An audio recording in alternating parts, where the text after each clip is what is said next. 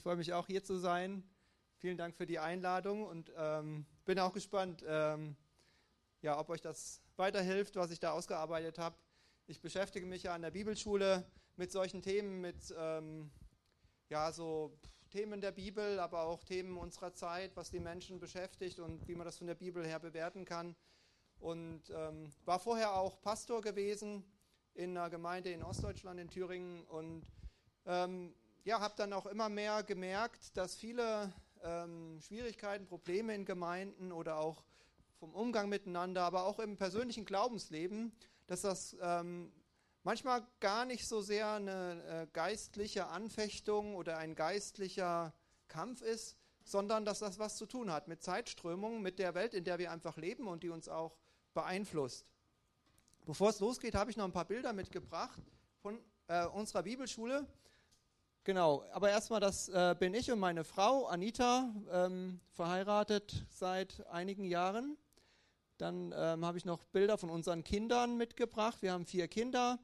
Ähm, das ist jetzt auch schon ein bisschen länger her, als die jüngste geboren wurde. Und dann geht es weiter, da sind die älter geworden. Äh, genau. Und jetzt sehen sie ungefähr so alt, äh, noch eins weiter.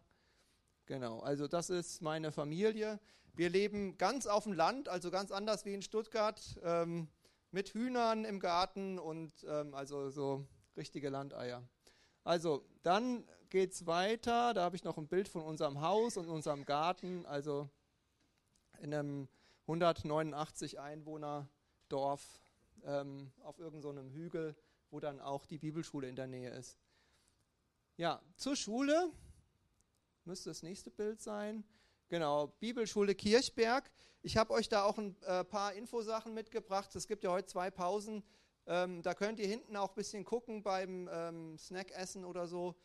Da ähm, gibt es unser Jahresprogramm. Wir bieten alle möglichen Dinge an. Ähm, Wochenenden, ähm, Sommerbibelschule ähm, oder auch durchgehende Möglichkeiten. Da könnt ihr euch gern mal ähm, vertiefen. Und es gibt auch unseren aktuellen Bibelschul-Rundbrief. Da habe ich einen Artikel äh, darüber geschrieben, wenn Gott äh, zu uns redet außerhalb der Bibel wie kann ich das so ein bisschen unterscheiden? Und ähm, ja, weil man hat ja sonst auch alle möglichen Gedanken. Ähm, was ist Gottes Stimme? Was ist der eigene Vogel?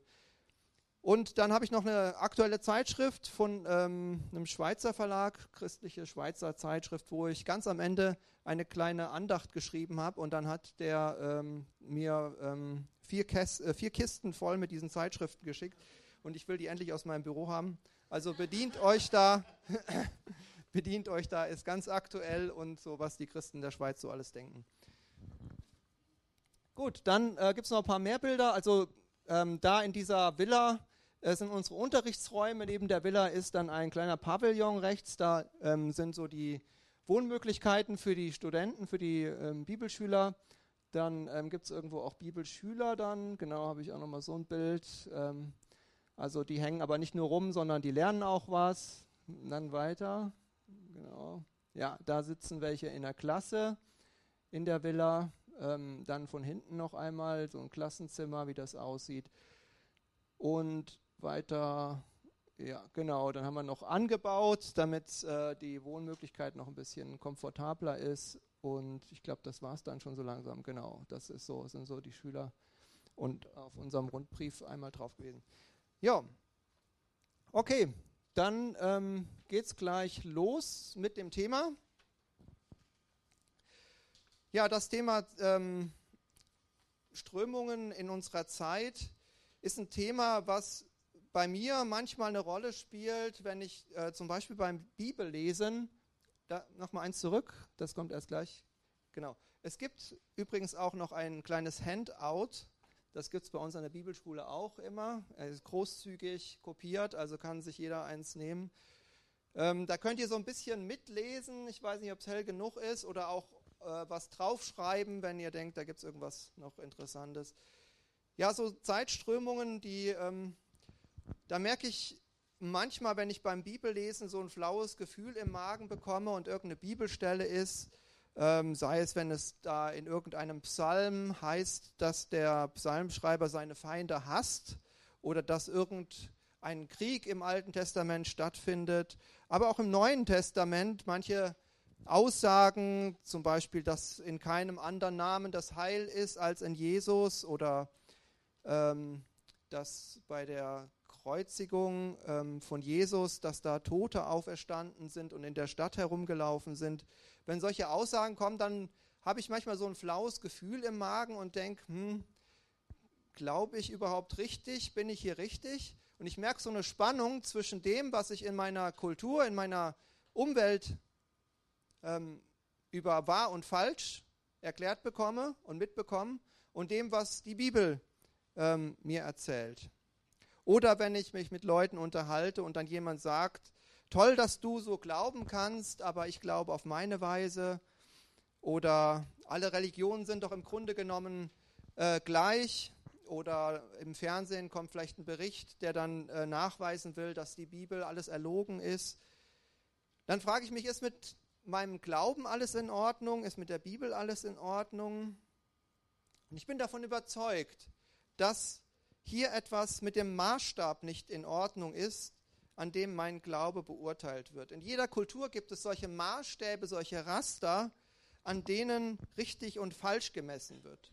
Und das haben wir so in uns, das wird das lehnen wir dann intuitiv ab oder sehen wir kritisch, wenn das nicht in das Raster von unserer Kultur passt. Und solche Raster, solche Maßstäbe nennt man auch Weltanschauungen oder Ideologien oder Paradigmen oder einfach Zeitströmungen.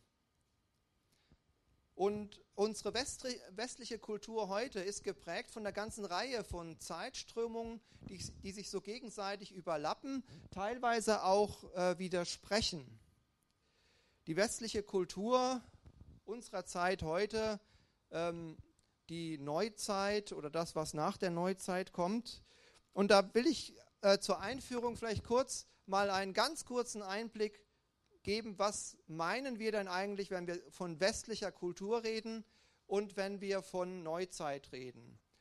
Ähm, da bin ich auch in der Geschichte bin ich nicht so ein Experte. Ich habe halt eher was aus der Bibel gelernt, aber vielleicht kennt sich der eine oder andere da besser aus. Es soll nur mal so ein Überblick ähm, sein, der, der mir dann auch geholfen hat.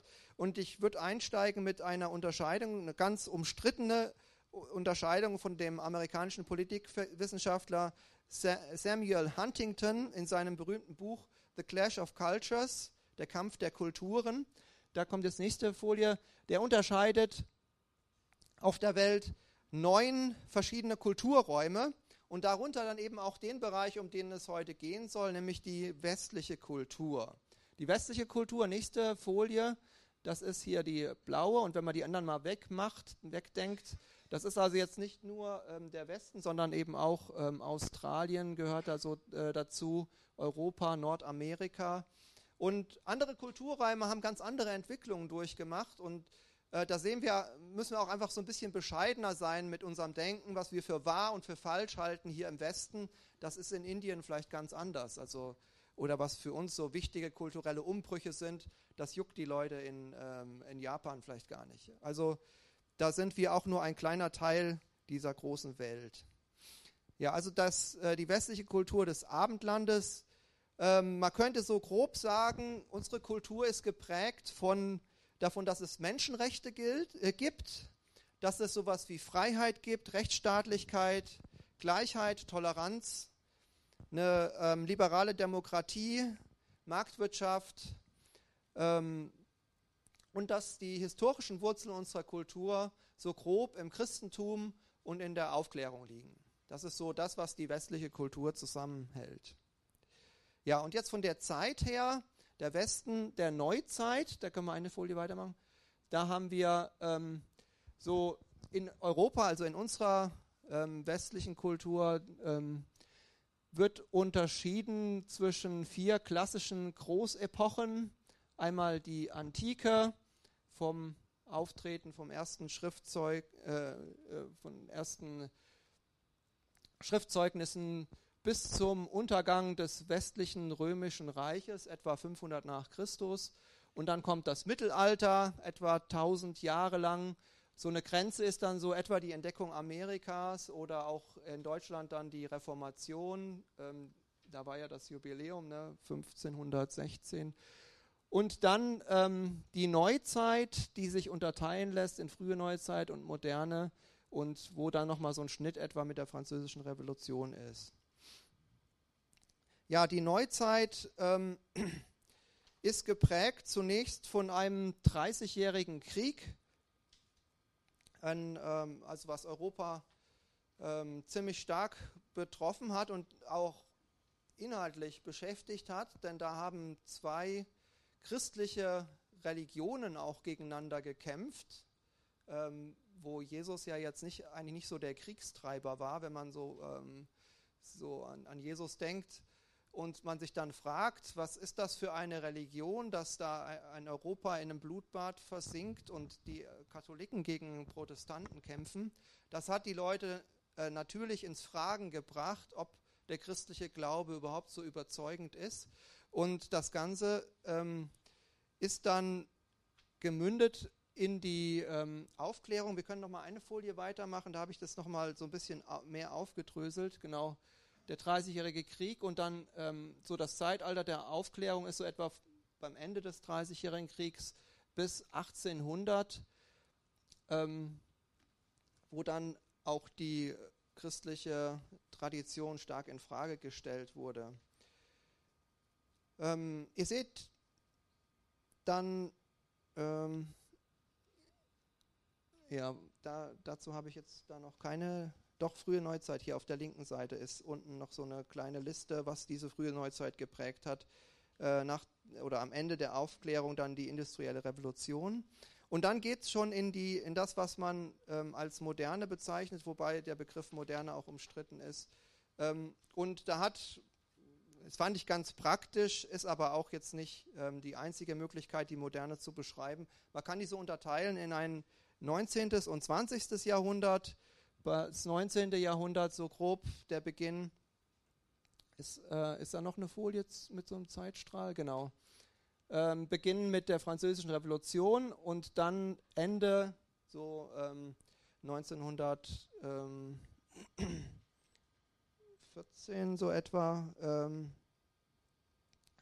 Erster Weltkrieg und, äh, und dann ähm, das 20. Jahrhundert, was eben so ein bisschen kürzer ist, 1914, 18 bis 1989, bis etwa zum Fall äh, der Berliner Mauer und dann, ähm, was dann auch äh, ein Kennzeichen ist, dass dieser Ost-West-Konflikt ähm, dann ähm, sich verlagert hat. Also im 19. Jahrhundert war prägend Säkularisierung, also Verweltlichung, Fortschrittsdenken, ähm, ja, dass der, die Vorherrschaft des Adels abgelöst wurde. Wissenschaft und Bildung äh, hat eine große Rolle gespielt und dann gegen Ende auch der Imperialismus. Und im, ähm, wegen dem Imperion, Imperialismus nennt man dieses 19. Jahrhundert auch das äh, europäische Jahrhundert, ja, weil die dann so in Kolonien ähm, versucht haben, die Herrschaft zu ähm, behalten und Europa eben weltweit eine große Rolle gespielt hat im 19. Jahrhundert. Im 20. Jahrhundert, das war dann geprägt von der Auseinandersetzung USA und Sowjetunion, wo die USA dann als alleinige Weltmacht hinausging. Deswegen redet man da auch von dem amerikanischen Jahrhundert, ähm, wo ganz stark auch Ideologien eine Rolle gespielt haben, politisch, wo, wo Sachen eben politisch auch äh, durchgezogen wurden ähm, auf eine unvergleichliche Weise im Nationalsozialismus oder auch im Kommunismus, eben mit ganz vielen ähm, Toten, wurden da Ideologien umgesetzt in die Wirklichkeit. Ähm, Zweiter Weltkrieg, ähm, wissenschaftlicher Fortschritt und das Ende dann ähm, der Fall der Berliner Mauer und wo jetzt ja wir in einer neuen Zeit leben und ja dann einfach auch ähm, abwarten, was noch so alles kommen wird in unserer Zeit unserer neuen Zeit. Ja, das ist so ein kurzer Überblick über die Neuzeit und ich würde jetzt gerne direkt einsteigen in ähm, eines der Kennzeichen unserer Zeit heute, das wir ganz stark geerbt haben aus der Neuzeit. Und ähm, wir haben für heute Abend einfach so drei Kennzeichen oder drei Strömungen unserer Zeit mal herausgesucht. Es gibt wesentlich mehr Strömungen, die unsere Zeit prägen. Also wir werden heute wahrscheinlich gar nicht oder nur am Rande reden über Humanismus, der unsere Zeit bis heute prägt, über Materialismus ähm, und Individualismus, Säkularismus, ähm, das evolutionäre Weltbild. Das sind alles Dinge, die unsere Gesellschaft heute sehr stark prägen. Wir haben eben jetzt für heute nur drei Dinge rausgegriffen. Ähm, die Wissenschaftsgläubigkeit, 68er und die Postmoderne. Ja, Wissenschaftsgläubigkeit ähm, bin ich überzeugt, das ist ein ganz starkes Erbe der Aufklärung. Also die ähm, Aufklärung, so kann man sagen, ist ähm, der größte geistige Umbruch in der westlichen Kultur seit Jesus Christus. Ja, also bis zur Aufklärung hat ähm, das Christentum unsere Kultur sehr stark geprägt oder eben auch teilweise Leute, die sich Christen genannt haben, aber vielleicht nicht ganz im Sinne von Jesus gelebt und gehandelt haben. Ähm, mit der Aufklärung kommt ein, ein radikaler Schnitt in unsere Kultur hinein, ein riesiger geistiger Umbruch, der unsere Kultur bis heute prägt. Ich habe ja schon gesagt, 1650 bis 1800 wird so dieser Umbruch datiert. Und der große Philosoph der Aufklärung, Immanuel Kant, hat ja dann auch mal versucht, in einem kurzen Aufsatz zu beschreiben, was Aufklärung ist. Habt ihr vielleicht auch der eine oder andere in der Schule äh, lesen müssen? 1784, machen wir mal weiter. Da habe ich, glaube ich, auch noch ein Bildchen von ihm. Und dieser berühmte Satz, was Aufklärung ist, äh, als Wahlspruch der Aufklärung nennt er dann, habe Mut, dich deines eigenen Verstandes zu bedienen. Und das ist ja eigentlich auch eine eine gute, ähm, ein, eine gute Sache, dass man sich von Bevormundung befreit und merkt, hey, ich kann ja auch selber denken. Das müssen ja nicht immer mir andere Leute vorgeben, was wahr und richtig ist. Ich kann das, ich habe ja auch einen Verstand, ich kann das ja auch überprüfen und kritisch hinterfragen.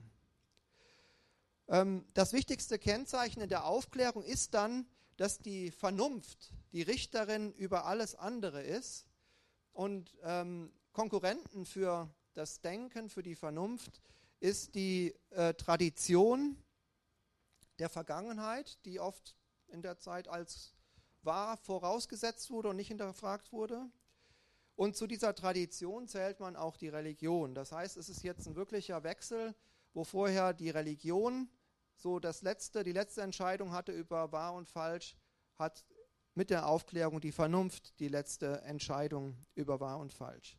Also es ist eine ähm, vernunftbestimmte ähm, Zeitströmung. Ähm, und die Aufklärung ist aber auch geprägt von einem großen Fortschrittsoptimismus. Da ist man heute auch wieder ein bisschen weg davon. Also, die, dass man sagt, wir sind vernunftorientiert und irgendwie werden wir die Probleme der Menschheit schon lösen können. Ja, es geht immer voran, immer weiter, dank unserer Vernunft. Die Aufklärung zeichnet sich auch davon, äh, dadurch aus, dass sie das Mittelalter als finsteres Mittelalter verurteilt, also die Zeit davor als abergläubisch und rückständig. Im Englischen ist das noch deutlicher, da wird die Aufklärung als Enlightenment bezeichnet, also als Erleuchtung. Ja, das Zeitalter der Erleuchtung kommt nach der großen Finsternis des katholischen Mittelalters. Ja, also man wendet sich so ganz von dem kirchlich geprägten Mittelalter ab und sucht ähm, Inspiration dann eher bei den Griechen aus der Antike, Antike, also bevor das mit Jesus war. Ja? Man will da irgendwie wieder äh, zurück, bevor das mit der Kirche angefangen hat. Also man sieht, da gibt es eben auch schon große äh, Spannungen zur Kirche. Ähm, Immanuel Kant ist der große Denker der Aufklärung. Er hat es geschafft, in seiner Transzendentalphilosophie ähm, zwei große Schulen zu vereinen, den Empirismus und den Rationalismus. Ähm, wen das interessiert, also das, das, geht dann auch vielleicht ein bisschen zu viel ins Detail. Der Empirismus, der hat so die ähm, Behauptung, dass wenn ich was erkenne, dann kommt das daher, dass ich das mit meinen Sinnen, also empirisch wahrnehme. Ja, also dass ich erkenne, dass da welche im Raum sind, kommt daher, dass ich Augen habe und ich sehe euch ähm, zumindest äh, teilweise oder sogar ausschließlich beruht Erkenntnis auf der Wahrnehmung, beim Empirismus. Und beim Rationalismus war der Gedanke, Erkenntnis beruht auf dem rationalen Denken. Also, dass ich weiß, dass hier Leute im Raum sind, liegt daran, dass mein Gehirn das alles so verarbeitet und mir dann sagt, dass Leute im Raum sind. Und diese beiden Schulen ähm, konnte Kant in seinem philosophischen Modell gleichberechtigt aufnehmen, ja, dass sowohl die Sinneswahrnehmung als auch meine Vernunft über das entscheidet, was wahr ist, auf das ich mich verlassen kann. Mit dieser Doppelung, die Sinne und die Vernunft sagen mir, was wahr ist, fallen zwei andere Kriterien weg, nämlich die Tradition und die Offenbarung. Also nicht mehr das ist wahr, was Tradition ist oder was ein Gott mir offenbart hat, sondern nur das, was ich mit meinen Sinnen wahrnehmen kann und was meine Vernunft bestätigt. Also ein ganz großer Appell an das eigene Denken. Jetzt ist die Frage, was ist denn heute davon geblieben von Immanuel Kant? Ich glaube, dass heute dieser Appell nicht mehr so ganz unsere Kultur beschreibt. Also Menschen, die mündig sind, die selbstständig denken, ähm, sondern ich habe so einen Eindruck, vielleicht sind wir wieder ein bisschen mehr zurück, auch so in den, so eine Art Denkfaulheit gekommen, dass wir uns die Meinung von anderen vorgeben lassen, von, von Massenmedien oder ähm, ja, irgendwelche Experten. Und diese Idee von Experten, von Leuten, noch ihren Verstand benutzen können, die, denke ich, das ist geblieben von, von dem Glauben der Aufklärung. Ja, also es gibt ja die Universitäten, hier gibt es ja auch eine schöne Universität. Und da bezahlen wir Leute dafür, dass sie den Mut haben, sich ihres Verstandes zu bedienen und dass sie in ihren Gebieten Experten sind. Das sind dann die Wissenschaftler. Und unsere Zeit ist geprägt von einem ganz großen Vertrauen in die Wissenschaft. Ja, der hat das durchdacht, da brauche ich gar nicht mehr drüber nachdenken. Der hat das alles durchdacht, dem kann ich vertrauen, weil der der Doktor so und so ist oder weil der einen weißen Kittel trägt und in einem Labor rumläuft. Der wird schon wissen, wie es ist. Und man redet heute von einer Wissenschaftsgläubigkeit oder gibt sogar auch ein Fremdwort dafür, Scientismus. Also das Vertrauen drauf, die Wissenschaft, die wird es schon regeln. Ja, also die, die Wissenschaftler, die ähm, bezahlen wir dafür, die werden die Probleme der Menschheit schon irgendwie lösen oder die erzählen das in den Politikern, was die machen müssen und die müssen auf die Wissenschaftler hören, dann wird das alles schon wieder. Und andererseits im Umkehrschluss, alles, was nicht mit wissenschaftlichen Mitteln erforscht werden kann, also wo die Wissenschaftler sagen, da können wir keine Aussage drüber machen, das Gibt es auch nicht. Das kann auch nicht existieren. Ähm, der evangelische Biologe Joachim Illis zieht hier einen interessanten Vergleich zum Mittelalter. Ähm, ich habe das Zitat hier auch mal mitgebracht nochmal. Also hier haben wir mal so einen typischen äh, Wissenschaftler aus der Werbung, der genau auf diese Wissenschaftsgläubigkeit angesetzt wird der uns erzählt, was gut für uns ist und wo wir ins Geschäft gehen müssen und unser Geld äh, dann da lassen müssen. Ja, das sagt der Wissenschaftler und weil der es weiß, müssen wir gar nicht drüber nachdenken. Wir können einfach hingehen, das Geld bezahlen und alles wird gut. Mit unseren Zähnen zum Beispiel oder mit unserer Wäsche. Ne? Das äh, sagen die uns. Ja, und Illis sagt, ihr Heiligtum sind, also jetzt im Vergleich zum Mittelalter, ähm, heute sind die Laboratorien das Heiligtum die Kultstätten, was früher religiöse Kultstätten waren, sind heute die Universitäten Akademien. Und die Priester sind heute die Wissenschaftler. Der Mann im weißen Kittel ist der Nachfolger des Mannes im schwarzen Rock und der Seelsorger unserer Zeit, sagt er als Biologe und Christ und hat ähm, sicherlich so ein, ähm, ein bisschen auch einen wunden Punkt unserer Zeit getroffen. Ich habe ja am Anfang gesagt, mich hat das Thema vor allem auch deswegen äh, fasziniert, weil ich eben so ein Spiegelbild auch in meiner Gemeinde gesehen habe oder auch in den Gemeinden, wo ich vorher und nachher dann war, wo ich Pastor war, ähm, wo ich gemerkt habe, das ist oft so ein Abbild von dem, wie unsere Gesellschaft tickt. Und es gibt auch in Gemeinden so eine Tendenz, also ich, bei euch ist das bestimmt alles ganz anders, aber in, äh, so eine Tendenz, dass man so sagt, wir haben unseren, unseren Wissenschaftler, das ist der Theologe, das ist der Pastor. Ja, und wenn ich eine Frage habe, brauche ich gar nicht die Bibel aufschlagen. Ich kann einfach meinem Pastor, ähm, was macht man heute, eine WhatsApp oder irgendeinen Hashtag oder was schicken und dann muss der, äh, da, dafür zahle ich den ja, ne, dafür bezahle ich den ja. Dann muss der nachdenken und dann muss er mir die Antwort liefern.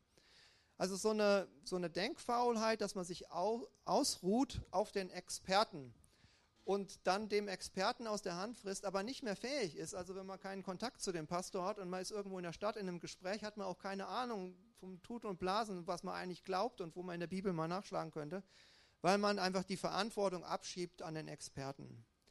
Also das ist so eine Tendenz, die, äh, die ich sehr beunruhigend finde. Und ich glaube, wir müssen eigentlich wieder auch zurück zu dem, was Kant gesagt hat. Leute, jeder von euch hat das Geld, sich eine Bibel zu kaufen und jeder hat auch den Verstand darin zu lesen und zu forschen und ihr werdet Sachen rausfinden, da hat euer Pastor noch nicht von geträumt. Wenn ihr anfangt selber in der Bibel zu lesen oder wieder neu mit Ernst in der Bibel zu lesen. Also da möchte ich euch ermutigen gegen diesen Trend der Zeit. Auf der anderen Seite sieht man in Gemeinden auch eine große Verunsicherung. Wir haben ja gesehen, die, den Mann im schwarzen Kittel und den Mann im weißen Kittel. Wenn die nicht das Gleiche sagen, da weiß man als Christ gar nicht mehr, was man glauben soll. Ja? Also ich merke das äh, in der Schule bei unseren Kindern, ne, die, wenn die jetzt so dann in die höheren Klassen kommen, irgendwann fängt das dann an im Religionsunterricht, wo dann der, der Lehrer sagt so in der Bibel, ja, das ist doch nicht ganz so, wie das eure Sonntagsschullehrerin euch gesagt hat. Oder im, ähm, im Biologieunterricht, ja, ja, wie das äh, euer, euer, Pastor vielleicht erzählt, dass die Erde von Gott geschaffen wurde. Ähm, wir haben da was anderes rausgefunden. Oder eben im Fernsehen, äh, beim Fernsehgucken, ja, oder in irgendwelchen Zeitschriften. Man merkt, hochintelligente Wissenschaftler machen andere Aussagen wie die Dinge, die ich in der Gemeinde höre. Und ähm, ja, weiß ich, wie der Mensch dann so drauf reagiert. Vielleicht, dass er in der Gemeinde das eine denkt und wenn er dann ähm, draußen ist, denkt er es wieder anders. Ähm, da ist so eine Spannung und äh, da muss man irgendwie mit umgehen. Und, äh, und ich denke, dafür ist ja auch eure Akademie so ein bisschen da, auch selbst drüber nachzudenken und zu gucken, wie kann ich mit dieser Spannung umgehen und gibt es da Lösungen. Ich habe jetzt zu dem ähm, Ganzen, zu diesem System, dann versucht, so eine Bewertung zu machen, was können wir als Christen von der Bibel her ähm, positiv mitnehmen? Wo können wir sagen, jawohl, da hat dieser Trend der Zeit auch wirklich äh, recht und das können wir auch unterstützen. Und wo müssen wir aber auch kritisch sein? Und das werde ich euch jetzt einfach mal vortragen. Und es ist so geplant, dass wir dann immer im Anschluss auch noch ein bisschen Zeit für Diskussion haben, also für Rückfragen. Vielleicht seht ihr da auch das ein bisschen anders, ähm, wie ich mir das so vorstelle. Also zum einen diese Idee, dass wir als Menschen denken sollen, die unterstützt die Bibel sehr stark. Auch, dass wir ähm, religiöse Traditionen überprüfen sollen. Im äh, Buch der Sprüche steht, ruft, den Text habt ihr auch auf eurem Zettel, ruft nicht die Weisheit und lässt nicht die Klugheit sich hören, merkt ihr Unverständigen auf Klugheit und ihr Toren, also die, die nicht weise sind, nehmt Verstand an. Ja, also Hört sich fast so an wie Kant, ja? Fangt an, euren Verstand zu benutzen. Ähm, die Weisheit, die, die ruft euch. Nicht äh, jeder, der von Gott redet, ist auch von Gott geschickt worden. Haben wir schon in 5. Mose 13 ähm, den Aufruf, ähm, auch Propheten zu überprüfen dass, äh, oder, oder Lehre zu überprüfen von Menschen, die fromm daherreden. Ist das wirklich so, wie, wie ich das von Gott kenne? Nicht alles äh, einfach so zu schlucken, äh, was einem so als christlich verkauft wird. Wir sollen prüfen, was Gottes Wille ist, heißt im Neuen Testament in, in Römer 12, was Gottes Wille ist, nämlich das ähm, Gute und das Wohlgefällige und Vollkommene. Oder in 1. Thessalonicher 5, prüft alles und das Gute behaltet. Ja, also da ist jeder aufgerufen und nicht nur ein Experte. Ähm, ja, kritisch an dieser Bewegung kann man sehen, dass ähm, die Aufklärung die Vernunft oder die Fähigkeit der Vernunft sehr, sehr hoch be äh, bewertet hat und meiner Ansicht nach äh, viel zu hoch und dass das zu großen Problemen führt. Das haben schon die Zeitgenossen von Kant gesehen. Ein ähm, berühmter Philosoph, Johann Georg Hamann, ähm, der Zeitgenosse von Kant war, hat kritisch über Kants Rede von der Vernunft als Vernunft aus Königsberg geredet. Das war der Ort, in dem Kant gelebt hat und den Kant auch äh, Zeit seines Lebens nie verlassen hat. Ja, Kant war sich sicher, ich habe meine Vernunft, damit kann ich die Wahrheit rausfinden. Da muss ich nicht erst noch irgendwo rumreisen, andere Kulturen kennenlernen. Mein, meine Vernunft sagt mir das. Und dann hat Hamann gesagt, du mit deiner Vernunft aus Königsberg, ja, das ist deine Sicht der Dinge. Aber meinetwegen der Chinese oder der Inder mit seiner Art von Vernunft kommt vielleicht zu ganz anderen Schlüssen. Ja, es gibt auch sowas wie Denkvoraussetzungen, die den Weg der Vernunft auch äh, prägen. Wenn die Denkvoraussetzungen passen, da können ja intelligente Menschen äh, zu äh, Terroristen werden, im schlimmsten Fall, ja, wie, wie wir es am ähm, 11. September gesehen haben. Das waren ja intelligente Menschen, die die Flugzeuge da geflogen haben, ähm, die vernünftig, denen hat das alles eingeleuchtet, was sie machen, vernünftig etwas total Widersinniges getan haben.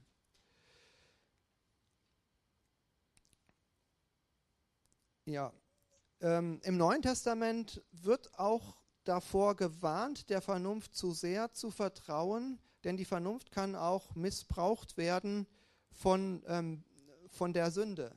Also unser Denken ist nicht das einzig Reine, was es im Menschen gibt, sondern die Bibel sagt, der Mensch ist durch und durch von der Sünde befallen, wie vielleicht wie so von so einer Krankheit und auch unsere Vernunft. Das merkt man, wenn man manchmal sagen wir mal, nach was gierig ist und man legt sich die Argumente dann so, dass es am Ende passt. Ja, ich will jetzt, ich habe so einen alten Laptop, eigentlich wollte ich den hier für die PowerPoint nutzen, klappt nicht. Dann sage ich, ah, schon mal ein Argument, mir einen neuen Laptop zu kaufen, ja, und dann noch ein Argument, ja, und eigentlich ist es total widersinnig. Am Schluss hat mich meine Vernunft überzeugt. Also da, da gibt es einiges, was gebogen werden kann. Und darum sagt Paulus, seine Strategie ist, äh, solche Gedanken gefangen zu nehmen in den Gehorsam gegen Christus, also dass man etwas dieser Vernunft noch als Kontrollinstanz überordnet. Ähm, und auch im Alten Testament gibt es einen berühmten Vers in den Sprüchen, verlass dich auf den Herrn von ganzem Herzen und verlass dich nicht auf deinen Verstand. Das wäre jetzt genau andersrum wie Immanuel Kant. Ähm, kann man aber nur sagen, wenn dieser Herr ein lebendiger Gott ist und keine tote religiöse Tradition.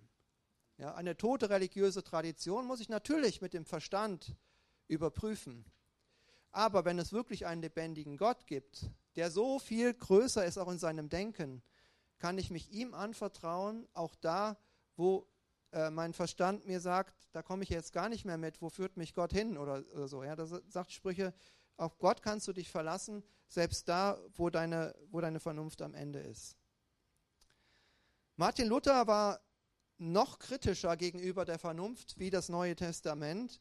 Ich habe euch hier mal so zwei ganz äh, radikale Sätze von Luther über die Vernunft ähm, abgedruckt, wobei man immer im Hinterkopf haben muss, Martin Luther war ja ein, ein, ein unvergleichlicher Denker. Der hat ja seine Vernunft ständig verwendet. Ja? Der hat äh, Thesen geschrieben, der hat die Bibel ausgelegt, der hat seine Vernunft extrem strapaziert in seinem Leben. Und dann kann er aber sowas sagen wie, die Vernunft ist des Teufels Hure und kann nichts als lästern und schänden, alles, was Gott redet und tut. Und dann sagt er, wenn die Vernunft die Bibel liest, ohne Heiligen Geist, sagt er dann, was kommt dann raus? Wenn ich Gottes Stimme abschalte und nur mit Vernunft die Bibel lesen will, Unmögliches, Verlogenes, Unsinniges, Unhaltbares, Verächtliches, Ketzerisches, Teuflisches, wenn du die Vernunft befragst. Also der war der, Luther war der Meinung, die, die Vernunft, die macht alles, alles kaputt. Der, der hat die Vernunft richtig dem Glauben gegenübergestellt. Ähm, man kann davon halten, was man will.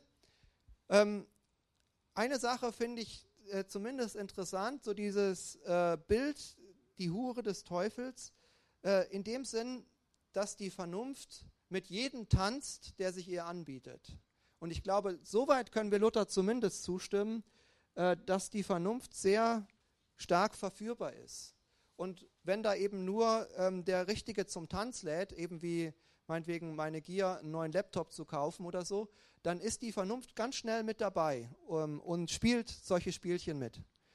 Von daher ähm, die neutrale, nüchterne Vernunft als ähm, Richterin über alles, das ist doch eine ganz starke Wunschvorstellung.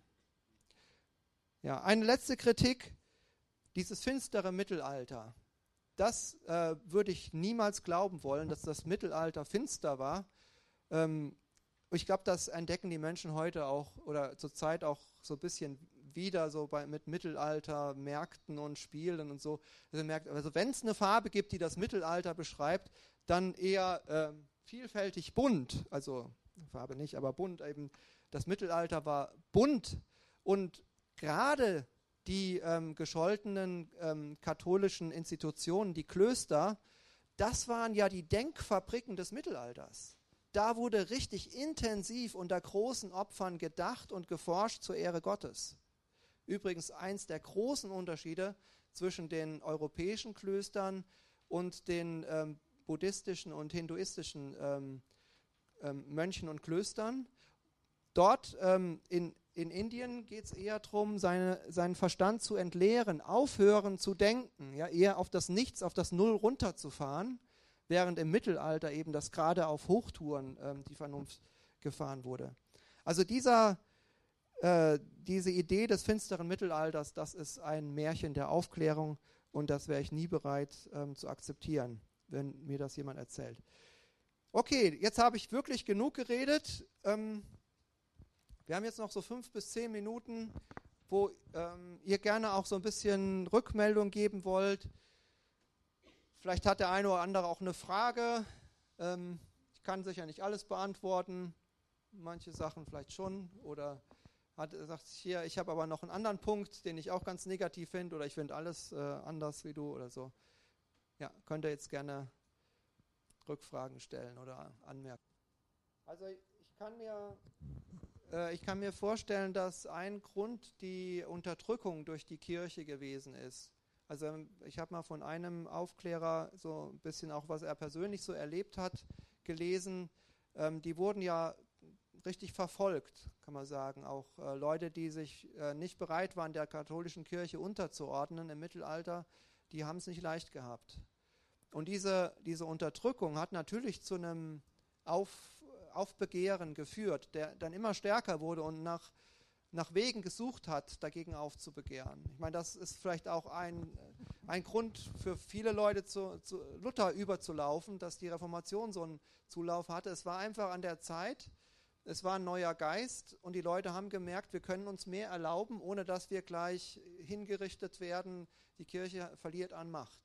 Aber diese Art, Andersgläubige zu unterdrücken, war einer der großen Gründe, warum die Leute gesagt haben, uns reicht es jetzt. Ähm, und dann auch teilweise eben radikal zurückgeschlagen haben, dann in der französischen Revolution.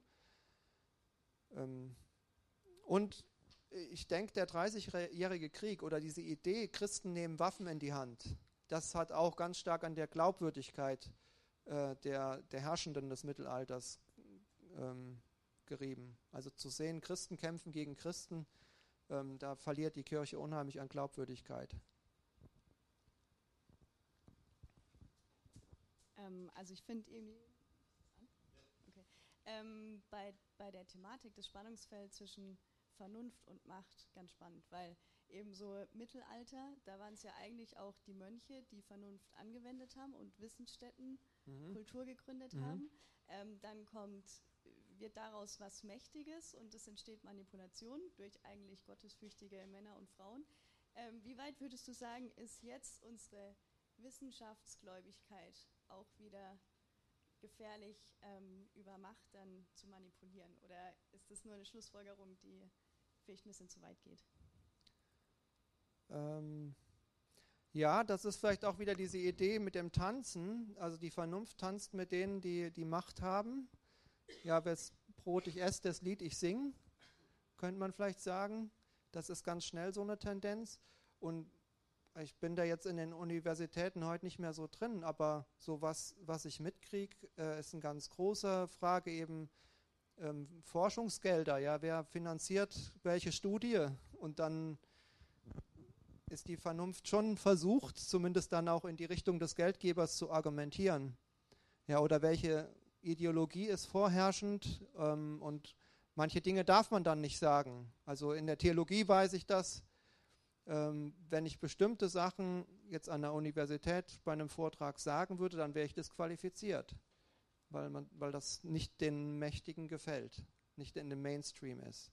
Also diese Freiheit der Forschung, ja, man kann natürlich frei forschen, was man will, aber dann verliert man an Macht. Da ist ein deutlicher Zusammenhang. Aber vielleicht war das nicht ganz so die Frage, oder? Ja. Ja. ja. Ja, dann habe ich eine Frage. Und mhm. zwar mhm. ähm, hast du ja gesprochen so von ähm, dem einen Extrem wissenschaftsgläubig zu werden, sodass man wirklich sagt, weil jetzt da der äh, Doktor-Professor-Titel davor ist, glaube ich jetzt alles, was äh, die Person sagt. Und daraus entwickelt, kann sich ja auch in christlichen Kreisen sogar so eine Art Anti-Haltung entwickeln als so ein Gegenpol, dass man dann so von der Wissenschaft äh, spricht und da fast schon das Bild hat von einer Gruppe von Menschen, die sich zusammenrottet, um jetzt irgendwie gegen Gott äh, sich zu verschwören und da lauter äh, alternative Theorien zur Bibel aufzustellen. Ähm, wo, wo, würdest du denn sagen, wie, wie kann man denn als Christ ähm, zwischen solchen extremen Polen einen gesunden Weg ähm, leben als Christ? Ja, das, das ist oft nicht leicht, ne? weil man die Argumente, also die auf hohem wissenschaftlichen Niveau sind, dann ja auch nicht so durchschaut und dann nicht weiß, wie man es einordnen soll. Ähm, also ich würde einfach dazu ermutigen, in, in dem eigenen begrenzten Rahmen, den man hat, zu forschen, in Interessensgebieten und zu sagen, da will ich selbst mich weiterbilden und mir eine Meinung bilden, um dann eine ausgewogene Position zu bekommen. Also sei es, sagen wir, dass man einen Garten hat und dann ähm, gucke ich mal, was es für Arten von Kletterpflanzen gibt und wie die an den Wänden sich festhalten. Das sind faszinierende äh, Dinge, die es ist eigentlich schade, dass das da nur noch irgendwelche Universitäts, äh, universitären Forscher wissen und so der, der normale äh, Mensch kaum mehr so weiß. Also solches, so, so ähm, diese Bildung der, der, einfachen normalen Menschen könnte helfen, zu so einem ähm, gesunden Mittelmaß zu kommen. Ähm, ja, also so eine Ja, es ist nicht leicht. Es ist nicht leicht, eine Orientierung zu finden. Ich glaube, der einzige Weg ist, sich zu informieren über die Fragen, wo man dann Orientierung sucht. Vielleicht kann natürlich dann auch eine Hilfe sein, äh, dass man äh, Leute kennt, was weiß ich, wenn es dann ein Biologe ist, wenn das ein Bereich ist oder ähm, in einem anderen Bereich, der sagt, er ist Christ und wie macht er das? Wie, wie beurteilt er das? Also im Austausch mit Leuten, die dann Ahnung davon haben wie sie diese Dinge verbinden.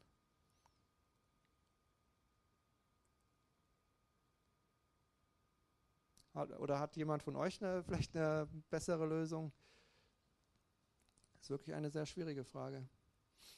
Ich habe keine Lösung dazu, aber ich hm. finde, also das klassische Beispiel da ist Schöpfung. Ne? Mhm. Also wo ich persönlich immer sage, okay, ich habe im Endeffekt keine Ahnung. Also wenn jetzt Wissenschaftler sagen, das kann nicht sein, Gott sagt, oder die Bibel hat es so aufgeschrieben, ne? Also wie, wie geht man in so einem Fall irgendwie dann damit um? Ne? Also einerseits dieses, hey, in erster Linie Gott zu vertrauen und eben, ähm, ja, so eben dieses Gott als erste Prio zu haben und dann aber auch wissenschaftliche Belege nicht zu missachten. Also, mhm. ja. Ja, Gut, in dem konkreten Fall ähm, könnte man, wenn man sich ein bisschen Mühe geben möchte, dann halt schauen, es gibt ja unterschiedliche christliche Positionen da, dazu, dass man sagt, sich informiert, was ist eine, ähm, eine begründete Position, die so von einer theistischen Evolution ausgeht, also wo ähm, Gott durch Evolution den Mensch geschaffen hat. Und was ist eine gut verteidigte ähm, Position, die von einem Kreationismus, von einem reinen Schöpfungshandeln Gottes ausgeht. Und einfach sich das mal anschaut und vergleicht und ja, man muss sich dann doch auch selber ein Urteil bilden. Ich meine, für mich ist es oft auch ähm, sehr wichtig zu sehen, sind die Leute, die solche Dinge behaupten, auch vertrauenswürdig. Ja, also gibt ja viele Leute, die sich Christen nennen und dann irgendwelche tollen Theorien aufstellen, aber in ihrem Leben sind sie mir kein Vorbild. Und dann wäre ich vielleicht auch vorsichtig mit, mit ihrem Denken, ähm, weil eben das Denken auch einen Einfluss aufs Leben hat oder das Leben einen Einfluss aufs Denken. Und wenn man eben Kompromisse im Glauben schließt, ist das oft parallel, Denken und Leben. Also das Leben von Christen ist für mich schon auch wichtig, wenn ich mich orientieren möchte. Aber in dem Fall wären eben Positionen schon vorgegeben und man müsste sich aber gut aussuchen, welche, ähm, welchem Forscher man ähm, anschaut, der das wirklich gut begründen kann. Weil sonst hat man vielleicht eine schlechte Begründung und lehnt es dann ab, weil man denkt, das sind ja blöde Argumente. Oder man hat jemanden, der manipulativ schreibt. Also da gibt es ja, also in dem Bereich gibt es ja Unmengen von Literatur. Aber ich glaube, da gibt es von diesen beiden Positionen sehr gute auch in, auf, in deutscher Sprache Christen, die das argumentieren. Du hast vorher gesagt, dass du ja äh, Kinder hast, die die Schule besuchen. Mhm. Findest du das gut, wenn jetzt an der Schule auch die Evolutionstheorie gelehrt wird? Oder wie stehst du da dazu? Ähm, also ich würde für Deutschland mir wünschen, dass eine, ähm, dass, sagen wir mal, beide Ansichten gelehrt würden.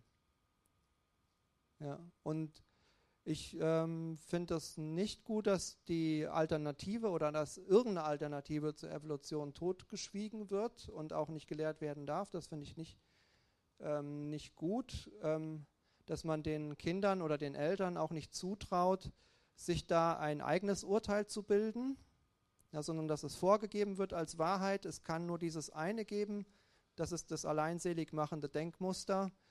Ähm, und ja, ich finde, da wird was verschwiegen und ich kann mir vorstellen oder habe Hoffnung, dass so ein, ein, Unterdrücken von einer Alternative sich auch nicht ewig durchhalten lässt. Also dass es vielleicht wieder freiere Zeiten geben wird. Manchmal denke ich, das Mittelalter hat doch auch richtig Nachteile gehabt, weil jetzt zum Beispiel, ja, gerade die Leute konnten ja nicht lesen und schreiben und auch die Messe war ja auf äh, Latein. Latein ja. Und ich denke, da sind die Bürger schon echt unmündig gewesen. Also die, die haben ja eigentlich das glauben müssen, was der Priester irgendwie gesagt hat. Und mhm. da muss ich sagen, da finde ich die Vernunft schon einen Vorteil. Oder auch in vielen islamischen Ländern gibt es ja noch die Polygamie oder so. Und also ich finde Vernunft, wenn es gewisse Grenzen hat, eigentlich gar nicht so negativ.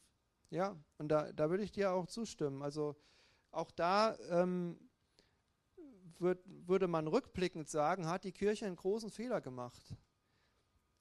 Ähm, es gibt, ich habe mal so eine sehr interessante Untersuchung zur Kirche in Nordafrika äh, gelesen.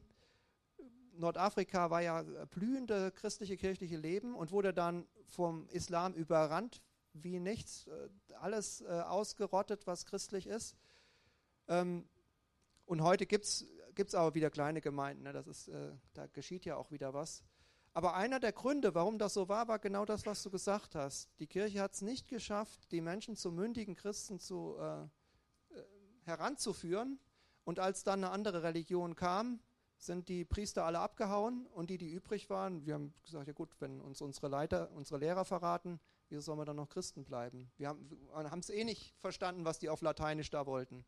Ja, also diese Idee, dass da Christen sind, die auch für sich bestehen können, das ist ganz wichtig. Und das war, also ich glaube, da hat das Mittelalter auch nicht das getan, was hier die Absicht von Jesus war. Ne? Also Jesus hat sich das mit seinen Jüngern ja anders vorgestellt. Ich habe noch eine Frage und zwar, wir als Christen haben ja die Bibel, glauben an die Bibel, dass sie Gott, Gottes Wort ist, dass die Wahrheit ist. Was für einen Geltungsanspruch haben denn dann so Lehren von Philosophen oder wie geht man als Christ damit um? Sagt man, brauche ich nicht, ich habe die Bibel oder haben die auch ein, sind die wertvoll für einen Christen? Also ich finde Philosophie interessant. Ähm, ich habe nur, wenn ich was lese, fühle ich mich dann danach leer. Also wenn ich was aus der Bibel lese, dann ist mein Herz gefüllt, da habe ich was fürs Leben. Bei Philosophie, da ist mein Geist wunderbar gekitzelt, aber am Schluss ist wie, wenn ich Sand in der Hand habe, ist es alles zerronnen. Ja, also es sind tolle ähm, Ideen und Gedanken, die helfen mir dann vielleicht auch mal irgendwelche Dinge einzuordnen im Leben, aber es kann mein Herz nicht satt machen. Und das finde ich einen ganz großen Nachteil von Philosophie. Und dann natürlich gibt es immer auch die Gefahr, ähm, dass man einen Philosoph mit christlichem, mit einer christlichen Haltung begegnet. Wir sind als Christen geschult, Gottes Offenbarung zu glauben. Das ist halt so. Ja? Also das ist, denke ich, ja auch ähm, schöpfungsgemäß so angelegt. Es gibt einen Schöpfer, wir sind die Geschöpfe und wir sollen ihm vertrauen. Ja, und aber ähm, der große Fehler, den Christen machen und auch gescheite Theologen, dass sie ab und zu dann auch Philosophen auf diese Weise begegnen. Und der Philosoph, der kann einfach nur sagen, das ist so. Ja, ich behaupte, das ist so. Der hat aber keine Offenbarung, der hat keinen Gott dahinter, der letztlich sagt, jawohl, so ist es auch. Das ist einfach seine Behauptung. Und die große Gefahr sehe ich bei uns Christen, dass wir eben philosophische Behauptungen wie Offenbarung schlucken und dann, dann geht es in eine schiefe Richtung. Aber solange man das ähm, relativ sieht und sagt, das ist einer, der hat sich echt Gedanken darüber gemacht, da kann man auch von denen lernen. Und es gibt Fragen, die die Bibel nicht beantwortet, das muss man auch sehen. Manche Fragen, meinetwegen über Sprachwissenschaft, wie geschieht Kommunikation oder so, da gibt es Hinweise der Bibel, aber da muss ich mich letztlich für ein philosophisches Modell entscheiden. Und was würdest du sagen, ist ein guter Leitfaden oder was sind deine Tipps, um Lehren, Dinge gut zu prüfen? das, das, ist eine gute Frage. Äh, die Bibel möglichst gut kennen und dann, wenn man, äh, dann kriegt man dann auch so, ähm, da zieht sich einem dann der Magen zusammen, wenn man manche Sachen hört. Und dann merkt man, ah ja, da ist irgendein Bibelvers, das weiß ich noch, das passt überhaupt nicht, was der Philosoph hier behauptet. Ja, und sonst äh, gibt es eben auch gute Theologen, die sich auch mit Philosophie auseinandergesetzt haben und gerade ältere, wie jetzt sagen wir mal Kant, der wurde von so jemand wie Hamann bereits zu seinen Zeiten äh, kritisiert, dass man eben auch die Gegner, die andere Seite sieht, auch gerade christliche Beurteilungen. Und da, das ist eine ganz große Orientierung. Also ich glaube, da sind Leute auch echt äh, der Gemeinde als Geschenk gegeben worden von Gott, die solche Philosophen beurteilt haben aus biblischer Sicht und wo man sich orientieren kann. Das gibt es bereits, das muss ich nicht immer neu erfinden. Also ich glaube, dass ja die Existenz von Gott ja quasi für die Wissenschaft so reizvoll ist, weil man ihn ja nicht klar belegen kann, aber man kann ihn ja auch nicht widerlegen. Und ich glaube, das ist ja das, was die ja so ein bisschen nervt. Und vernünftige Wissenschaftler, die sehen das ja schon, dass ähm, da was ist. Und ich sehe das jetzt in der Wissenschaft oder ähm, wenn man jetzt zum Beispiel Experten aus der Politik oder auch Psychologie, Philosophie sieht, die sich ja wirklich auf Texte von der Bibel beziehen und das auch anerkennen, dass es da irgendwas gibt, was über uns quasi steht aber ähm, das ja dann in der heutigen Zeit eher in so eine Richtung geht, dass es ja nicht ein Gott sein muss, sondern es kann eben auch ein Allah sein oder eben diese ganzen anderen Sachen. Und ich habe das Gefühl, was in Deutschland ist, dass man ja das Christentum eigentlich eher verdrängt und dafür Platz für andere Religionen lässt. Und da frage ich mich so ein bisschen, woher das kommt, weil wir führen ja heutzutage keine Kriege mehr oder haben ähm, krasse Ansichten wie jetzt damals im Mittelalter. Ähm, die Kirche vielleicht schon Fehler gemacht hat, sehe ich nämlich auch so.